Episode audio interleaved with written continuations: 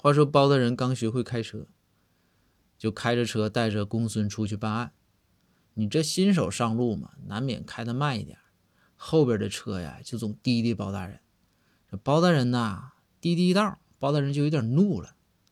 包大人就就问公孙说：“公孙，后边车总滴滴我，我是不是应该别他一下子？”这公孙马上就说：“别别别别别别，包大人。”这公孙话音刚落，包大人说：“好，听你的。”咣的一下子就把后边的车给撞了。